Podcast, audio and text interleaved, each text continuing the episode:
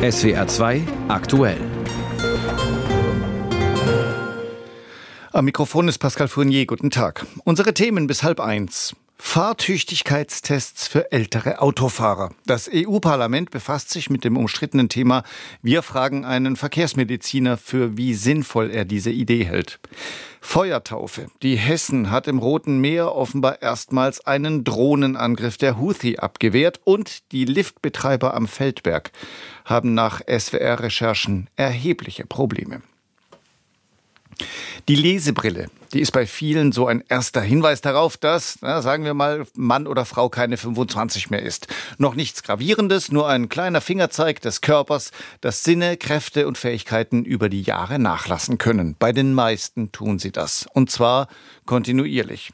Das ist lange kein Problem, aber irgendwann ist die Summe der kleinen Defizite dann möglicherweise doch relevant. Zum Beispiel beim Autofahren. Gutes Seh- und Hörvermögen, die Fähigkeit, schnell und sicher auch auf Unvorgesehenes zu reagieren, sind hier wichtig. Bedauerlicherweise sind genau das Fähigkeiten, die man mit dem, die mit dem Alter nachlassen, was ein Sicherheitsrisiko bedeuten kann. Deswegen berät das Europaparlament heute darüber, ob es nicht sinnvoll wäre, für Autofahrerinnen und Fahrer verpflichtende regelmäßige Gesundheitschecks einzuführen. Dr. Peter Strobeck-Kühner war lange Jahre Bereichsleiter Verkehrsmedizin am Institut für Rechts- und Verkehrsmedizin der Uni Heidelberg und er ist Vorstandsmitglied der Deutschen Gesellschaft für Verkehrspsychologie. Herr Strobeck-Kühner, Verkehrsminister Wissing ist gegen verpflichtende Fahrtauglichkeitstests. Er sagt sinngemäß, man merkt doch selbst, ob man noch Fahrtauglichkeit, fahrtauglich ist oder nicht. Sehen Sie das auch so? Herr Wissing hat damit sicherlich weitgehend recht, aber nur weitgehend. Wir wissen, dass die allermeisten Fahrer, die älter werden und sich dann einfach auch mehr und mehr irgendwelche Mängel feststellen, das auch erkennen und entsprechend dann auch reagieren. Das heißt, äh, sie kompensieren, versuchen bestimmte Fahrten zu vermeiden, versuchen eher langsamer zu fahren. Also die meisten machen das. Ich sage die meisten, weil es gibt eine Gruppe und da reden wir jetzt einfach von Demenzen und Leute, die eine Demenz haben, denen fehlt einfach die Selbstkritik. Und die sind meiner Einschätzung nach das eigentliche Hauptproblem. Aber solche Sachen könnte man eigentlich relativ gut in den Griff kriegen ohne die jetzt von der EU vorgeschlagenen äh, regelmäßigen ärztlichen Checks, die meiner Meinung nach absolut nicht praktikabel sind. Aber da könnten wir vielleicht noch nachher drüber reden. Machen wir gleich. Warum sind die nicht praktikabel? Also man muss sich einfach vorstellen, es gibt, es gibt Begutachtungsleitlinien. In, das ist so ein Werk, das von der Bundesanstalt für Straßenwesen herausgegeben wird. Das ist ein Buch und da sind eine Vielzahl von Erkrankungen aufgeführt, die im Rahmen von einem einzelnen äh, medizinischen Check überhaupt nicht erkundet werden können. Also man muss sich auch vorstellen, die Betreffenden, um die es geht, die sind ja jetzt in aller Regel auch nicht gewillt, möglicherweise schwere Erkrankungen zuzugeben. Das heißt, es müsste gesucht werden nach einer Vielzahl, da reden wir von Herzerkrankungen, da reden wir von psychiatrischen Erkrankungen, wir reden von Demenzen, wir reden von Diabetes. Jetzt stellen Sie sich einfach mal vor, in unser Gesundheitssystem kommen jetzt Millionen von alten Kraftfahrern, die darauf gecheckt werden müssen. Das ist praktisch gar nicht umzusetzen. Rein logistisch oder sind auch die Tests entsprechend wenig aussagekräftig? Also äh, wir haben ein rein logistisches Problem. Wir haben weder genügend Verkehrsmediziner oder überhaupt keine genügend Mediziner und wir haben auch zu wenig Verkehrspsychologen, die das machen könnten. Das, das heißt, das, um es geht nicht einfach um irgendeinen kleinen Multiple-Choice-Test, sondern da muss man richtig fundiert eine Tiefenbohrung anlegen. Da müssen sie richtig, da müssen sie richtig tief bohren, weil äh, allein, ich sage jetzt mal, was ich jetzt, was für so eine relevante Geschichte wäre, eine Demenzdiagnostik, das ist ein enorm aufwendiges Vorgehen. Das lässt sich jetzt nicht einfach nur mit einem Multiple-Choice-Test ab, abklären. Da benötigen wir Stunden und es lässt sich ganz einfach hochrechnen, was das bedeuten würde. Und was Sie vielleicht auch ansprechen, das sind die sogenannten Leistungstests, die jetzt von Verkehrspsychologen durchgeführt werden. Dazu muss man sagen, die Leistungstests, die an sich ganz gut sind, die haben allerdings bei alten Menschen das eine Problem, ein, ein, ein großes Problem. Und folgendes, äh, diese Leistungstests, die sind vor allem auf Schnelligkeit ausgerichtet. Das heißt, jemand muss ganz schnell äh, irgendwelche Leistungen zeigen, Reaktionsleistungen zeigen. Alte Menschen gehen aber eher auf Sicherheit. Das heißt, die prüfen alles nochmal nach und fallen dann letztendlich durch die Normierung. Und man muss einfach, man kann ganz grob sagen, jemand, der langsam, aber sehr sorgfältig arbeitet, schneidet in diesen Tests schlechter ab als jemand, der sehr schnell und nur mit mittlerer Sorgfalt arbeitet. Und das ist ein zentrales Problem. Und das wissen wir einfach aus der Fahreignungsbegutachtung, dass viele alte Menschen, die schlecht abschneiden bei diesen Tests. Wenn man mit denen nachher Fahrverhaltensbeobachtungen macht, also im Realverkehr mit Fahrschulautos fährt, dann zeigen die oft sehr gute Leistungen. Nicht immer, aber sehr oft. Das heißt, wir hatten da eine ganz hohe Quote von Leuten, die im Prinzip durchfallen würden. Sie haben, Unrecht. Sie haben eingangs schon beschrieben, dass viele ältere Autofahrerinnen Autofahrer eben auch ihr Fahrverhalten anpassen, vorsichtiger fahren, langsamer fahren. Aber einfach nochmal ketzerisch nachgefragt. Man kann doch auch sozusagen passiv, vorsichtig, defensiv fahren und trotzdem in Situationen geraten, wo man plötzlich sehr schnell äh, richtig reagieren muss. Das ist richtig, es kann passieren, aber man kann durch diese Kompensationsmechanismen, also gerade durch das langsame Fahren, auch durch das Fahren mit mehr Abstand, auch das Vermeiden vom Fahren in Stoßzeiten, kann man diese Gefahr von Situationen, in denen man schnell reagieren muss, äh, massiv reduzieren. Und bevor wir jetzt von diesen verpflichtenden Eignungstests ausgehen, wäre aus meiner Sicht ähm, ganz andere Wege eigentlich viel sinnvoller. In aller Regel, und das ist meine Erfahrung, wenn ein Hausarzt einem alten Menschen sagt, Herr so und so, lassen Sie doch lieber das Auto fahren, fahren Sie doch mit einem Bus oder sonst was, das tut nicht mehr gut, dann hören die da eigentlich in aller Regel drauf. Und damit könnte man eigentlich ganz gezielt einen Großteil der Probleme in den Griff kriegen. Peter Strobeck-Kühner, Vorstandsmitglied der Deutschen Gesellschaft für Verkehrspsychologie. Das Gespräch haben wir kurz vor der Sendung aufgezeichnet. Die Bundeswehrfregatte Hessen hat ihre Feuertaufe hinter sich und selten passte dieser Begriff besser, denn die Hessen hat den ersten Houthi-Angriff abgewehrt und zwei Drohnen zerstört. Wir erinnern uns, bei diesem Einsatz geht es darum, den extrem wichtigen Seehandelsweg durchs Rote Meer offen zu halten. Ein Militäreinsatz für freie Handelswege. Als Ex-Bundespräsident Köhler 2010 darüber lediglich mal laut nachdachte, da löste er eine unglaubliche Diskussion aus, an deren Ende Köhler zurücktrat, nach, wie er damals sagte, ungeheuerlichen Angriffen gegen ihn. Offenbar hat da eine erstaunliche Entwicklung stattgefunden, vom quasi Denkverbot bis hin zum handfesten Marineeinsatz. Berlin-Korrespondent Georg Schwarte zeichnet diese Entwicklung nach. Ich bedauere diesen Rücktritt aufs aller härteste. Der Kanzlerin verrutschte damals vor Schreck die Grammatik. Vor knapp 14 Jahren passierte, was es in der Bundesrepublik bis dahin nie gegeben hatte. Ein Bundespräsident trat zurück. Ich erkläre hiermit meinen Rücktritt vom Amt des Bundespräsidenten.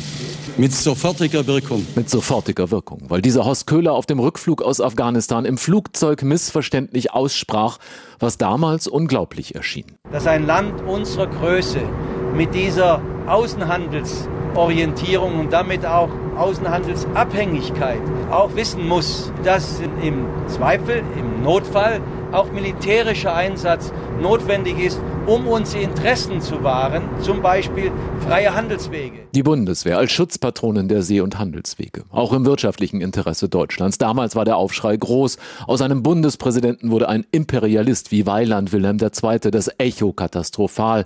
Der damalige Grünen-Fraktionschef Trittin reagierte sehr schnell, sehr verletzend, sehr deutlich. Es wäre mit dem Grundgesetz nicht vereinbar, wenn die Bundesrepublik Deutschland in eine Kanonenbootspolitik übergehen würde. Man brauche keine lose rhetorische Deckskanone an der Spitze des Staates. Köhler fühlte sich missverstanden, zog sich beleidigt zurück. Heute, knapp 14 Jahre später, meldet die deutsche Marine den ersten scharfen Waffeneinsatz einer Fregatte zum Schutz von internationalen Handelswegen.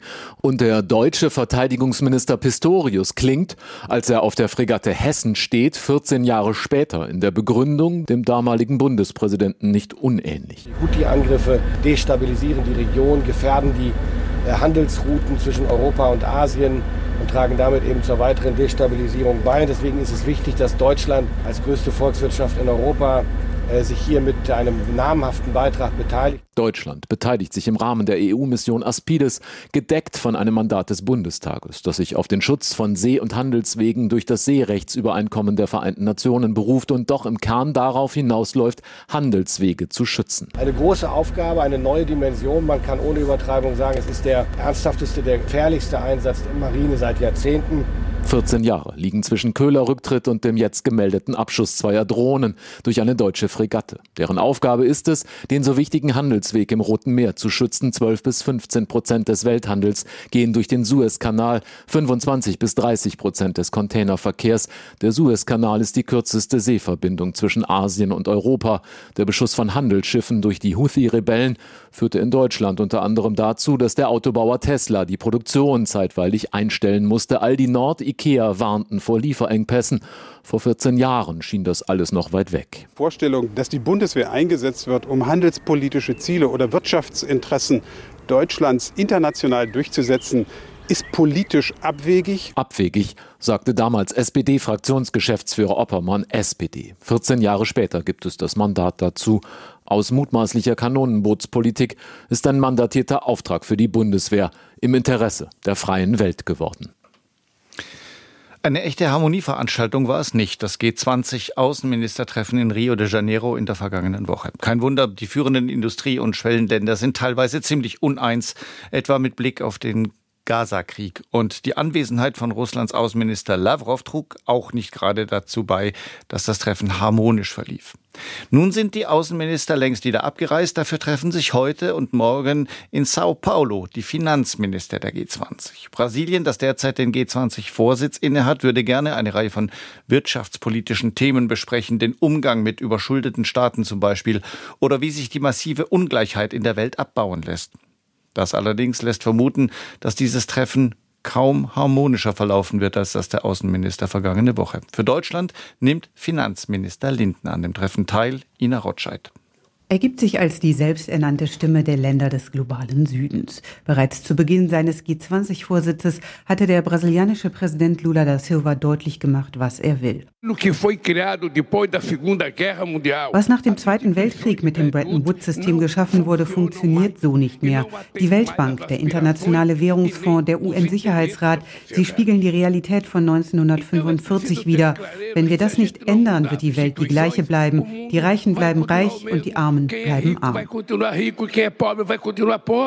Immerhin, seit diesem Gipfel sitzt die Afrikanische Union mit am Tisch der G20, aber das könne nur ein erster Schritt sein, so Lula. Es brauche auch eine Entschuldung, denn die Entwicklungsländer litten unter der Schuldendienstlast, so der für Wirtschaft und Finanzen zuständige Minister Fernando Haddad im Vorfeld. Die globale Ungleichheit von Vermögen und Einkommen hat ein inakzeptables Maß erreicht. Die finanziellen und monetären Bedingungen verschlechtern sich und niemand weiß genau, wie lange das noch so gehen wird. Die zunehmende Überschuldung von Ländern ist ein globales Problem und wir brauchen ein Schuldenregulierungssystem, das schnell und flexibel ist, so wie es sein sollte. Die globale ökonomische Ungleichheit steht als Thema direkt heute Vormittag auf dem Programm der G20. Grundsätzlich sei man sich da auch einig, so ein deutscher Regierungsvertreter im Vorfeld, dass die Schwellen- und Entwicklungsländer besonders negativ betroffen seien. Bereits in der vergangenen Woche hatte Annalena Baerbock das Thema auch beim Außenministertreffen der G20 in Rio de Janeiro angesprochen. Das ist zutiefst ungerecht. Das Risiko von Naturkatastrophen treibt die Finanzierungskosten insbesondere von Inselstaaten wie Fidschi oder auch die Philippinen ins Unermessliche. Soweit Bundesaußenministerin Annalena Baerbock. Die Faschingszeit, die liegt schon ein paar Tage zurück, aber das, was da am politischen Aschermittwoch in Biberach passiert ist, das bleibt sehr aktuell. Zur Erinnerung, damals war die Veranstaltung der Grünen nach heftigen und teils aggressiven Protesten von Landwirten und anderen Bürgern wegen Sicherheitsbedenken abgesagt worden. Heute Vormittag hat sich der baden-württembergische Landtag mit den Vorfällen in Biberach befasst. Während SPD und FDP mehr Aufklärung forderten, verteidigte Innenminister Strobel den Polizeieinsatz und versprach, politische Veranstaltungen wie zum Beispiel Wahlkampftermine mit Blick auf die Europa- und Kommunalwahl mit Hilfe der Polizei zu schützen. Aus Stuttgart berichtet Astrid Meisoll. Es war kein normaler demokratischer Protest, was am politischen Aschermittwoch in Biberach geschah. Da ist sich der grüne Innenpolitiker Oliver Hildenbrand sicher, als er ans Rednerpult tritt. Eine eingeschlagene Autoscheibe und tätliche Angriffe auf die Polizei. Einer schwingt eine Sense, ein anderer lässt eine Motorsäge aufheulen und wieder ein anderer schwenkt eine Flagge des Königreichs Preußen. Hildenbrand sieht einen Zusammenhang zur Querdenkerszene. Diese habe im Vorfeld mobilisiert. Offenbar sei das massiv unterschätzt worden. Mit seiner Kritik klingen die Grünen da ganz ähnlich wie die SPD aus der Opposition, die diese Debatte beantragt hat. Andreas Stoch, der Fraktionsvorsitzende, will wissen, warum keine Polizeireserve verfügbar war und warum diese Stunden brauchte, um als Verstärkung vor Ort zu sein. Herr Innenminister, es reicht da nicht, wenn Sie wiederholen, alles sei doch gut geplant gewesen und bestens abgelaufen. In Biberach sah das ganz anders aus. Thomas Strobel, Innenminister von der CDU hingegen, verteidigt den Polizeieinsatz. Weil ich nicht erkennen kann, dass in der Vorplanung von Biberach vorwerfbare Fehler gemacht worden sind. Am Schluss seien 200 Einsatzkräfte vor Ort gewesen. Normal seien an einem politischen Aschermittwoch ein oder zwei Streifenwagen. Der Opposition wirft er mit ihren Äußerungen so wörtlich billige kleine parteitaktische Geländegewinne vor. Und kündigt an, Unsere Polizei wird auch in Zukunft alles dafür tun, dass die Versammlungsfreiheit und die Demonstrationsfreiheit gewährleistet werden, dass diese Grundrechte ausgeübt werden können, und zwar von allen. Auch Wahlkampfveranstaltungen mit Blick auf die Europa- und Kommunalwahlen würden geschützt und Kandidaten hätten bei der Polizei Ansprechpartner. Es ist in dieser Landtagsdebatte die AfD, die grundsätzlich in Frage stellt, ob es überhaupt eine Bedrohungslage für die Grünen gibt. Die Bedrohung sei in Teilen inszeniert, lautet der Vorwurf der AfD-Abgeordnete Hans-Jürgen Gossner. Es drängt sich nämlich hier der Verdacht auf, dass Sie hier eine Gefährdungslage herbeifantasieren, um Bauern, um Handwerker, um Spediteure, also einfach die von ihnen geknechtete Mitte der Gesellschaft zu kriminalisieren und in eine Ecke rücken wollen, wo sie nicht hingehört. Dafür sollen sie sich schämen. Mit dieser Einschätzung steht die AfD alleine in dieser Debatte da. Die FDP-Innenpolitikerin Julia Goll wirft einen Blick darauf, wer da eigentlich in Biberach gewaltvoll protestiert hat. Vermutlich muss man sich eingestehen, dass hier in gewisser Weise eine neue Szene, wenn es denn überhaupt eine homogene Szene ist, dass da neue Geschehnisse unterwegs sind und dass man hier einfach auch noch besser hinschauen muss. Für SPD, FDP, Grüne und CDU steht nach dieser Debatte fest, die gewaltsamen Proteste sind nicht allein ein Problem der Grünen, sondern eines für die Demokratie.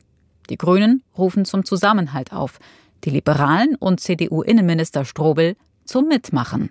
Eine Demokratie ohne hinreichend engagierte Demokratinnen und Demokraten wird nicht überleben. Demokratie braucht Demokraten. Eine Schlagzeile aus Bayern lässt aufhorchen. Am Königssee muss jetzt ein Skigebiet für immer schließen, weil sich dort das Geschäft nicht mehr lohnt. Abfahrt geht nicht mehr. Selbst künstliche Beschneiung ist nicht mehr möglich. Grund sind Klimawandel und steigende Temperaturen. Auch im Schwarzwald waren die vergangenen beiden Winter eine ziemliche Enttäuschung. Kaum Schnee, dafür umso mehr Regen und Sturm. Selbst ganz oben auf dem Feldberg standen die 17 Lifte oft still, möglicherweise zu oft. Die Verantwortlichen sagen zwar, man sei noch mal mit einem blauen Auge davongekommen, tatsächlich aber steckt die Feldbergbahnen GmbH offenbar in großen finanziellen Schwierigkeiten. Das ergeben SWR-Recherchen. Christoph Gerlitz. Es regnet in Strömen, Nebelschwaden peitschen über die Piste, unten an der Talstation stehen große Wasserlachen. Nicht alle Tage waren so grau und trostlos wie dieser, aber viele, und das hat gravierende wirtschaftliche Auswirkungen. Denn offenbar droht den Feldbergbahnen die Zahlungsunfähigkeit. Das geht aus einer internen E-Mail hervor, die dem SWR vorliegt. Darin schreibt der Geschäftsführer der GmbH Julian Probst unter anderem, auf die Gefahr einer Insolvenz habe er bereits am 6. Februar ausdrücklich hingewiesen. Öffentlich ist das bislang nicht.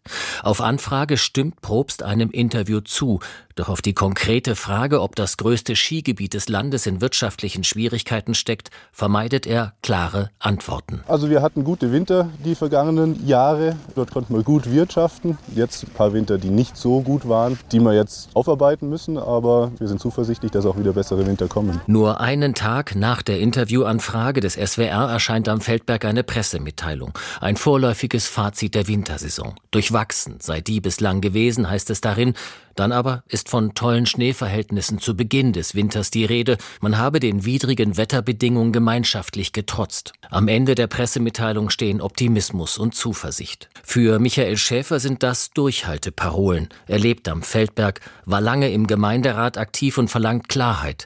Die Liftbetreiber, sagt Schäfer, seien wirtschaftlich am Ende. Letztes Jahr haben wir schon eine Insolvenzabwendung gehabt, wo die drei Gemeinden, also Tottenau, St. Blasien und Feldberg, jeder 225.000 Euro eingeschossen hat. Ich kann mir nicht vorstellen, dass nach der Saison äh, die Situation besser ist. Ich glaube eher, dass es schlechter ist und ich glaube, dass die Lift GmbH im Grunde insolvent ist. Der Klimawandel scheint auch am Feldberg längst angekommen. Das Weihnachtsgeschäft vom Sturm verblasen, die Fastnachtsferien zu warm.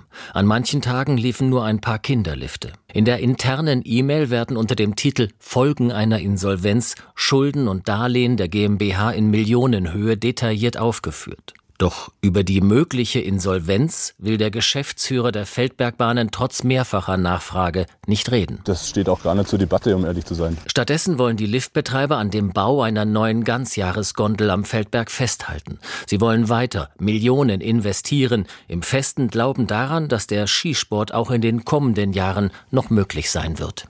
SWR-Reporter Christoph Gerlitz berichtete. Und wir bleiben beim Thema wirtschaftliche Schwierigkeiten. Mehr Insolvenzen weltweit und das zum dritten Mal nacheinander. Der Kreditversicherer Allianz Trade hat heute seine Pleitenprognose für das laufende Jahr 2024 vorgelegt und spricht von einer Eskalation im Insolvenzgeschehen. International ein Plus von 9 Prozent bei den Insolvenzen. Davon geht die aktuelle Analyse aus. SWR-Wirtschaftsredakteur Michael Wegmer, welche Länder sind davon besonders stark betroffen? betroffen?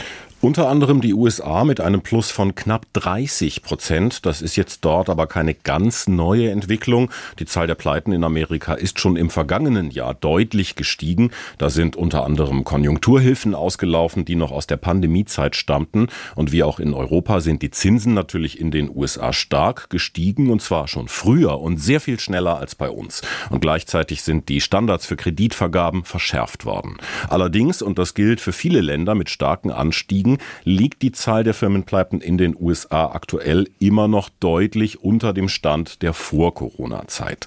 Auch Spanien wird prozentual einen starken Anstieg der Unternehmensinsolvenzen verzeichnen im laufenden Jahr, allerdings auf sehr niedrigem Niveau. Wenn wir die Zahl der Insolvenzen in Spanien umrechnen auf die Einwohner und das mit Deutschland vergleichen, dann steht Spanien deutlich besser da und die spanische Wirtschaft stand ja auch zuletzt sehr viel besser da, niedrigere Inflation zum Beispiel als das in Deutschland der Fall war. Was sagt denn der neue Insolvenzreport über Deutschland? Wie ist die Situation hier? Ja, wenn wir nochmal den Anstieg von 9 Prozent weltweit nehmen, dann liegt Deutschland etwas darüber. In diesem Jahr geht Allianz Trade von einem Anstieg um 13 Prozent aus. Das wären etwas über 20.000 Fälle. Und wenn wir das jetzt mal vergleichen mit Zahlen des Statistischen Bundesamtes für die vergangenen Jahre, dann lägen wir damit etwas über dem Vor-Corona-Niveau. Allerdings hatten wir in Deutschland auch schon Phasen, da waren die Zahlen noch deutlich deutlich höher, zum Beispiel nach der Finanzkrise ab 2008 30.000 plus X. Im Augenblick besonders betroffen übrigens Gastgewerbe und Handel. In Deutschland geht es jetzt aber nicht nur um diese reinen Zahlen, es gibt noch einen anderen Trend und zwar immer mehr Großinsolvenzen. Da hatten wir im vergangenen Jahr schon besonders viele, vor allem im Gesundheitsbereich, also Kliniken, die pleite gegangen sind und auch bei großen Modeunternehmen.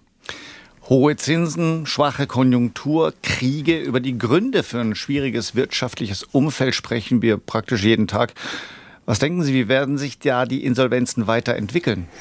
Bleiben wir bei Deutschland. Da rechnet Allianz Trade damit, dass sich unsere Wirtschaft erst 2025 wieder erholt. Im kommenden Jahr also und sich dann noch die Insolvenzen einpendeln auf etwas unter 20.000. Und das wäre dann ziemlich genau das Niveau der letzten Jahre vor der Pandemie. Weltweit ist die Lage bedenklicher nach diesem Report. Zwei von drei Ländern liegen in diesem Jahr über den Zahlen vor der Pandemie. Aber das sei, ich zitiere, immer noch kein Tsunami von Insolvenzen, heißt es in der Untersuchung, wie wir ihn zum Beispiel nach der Finanzkrise hatten.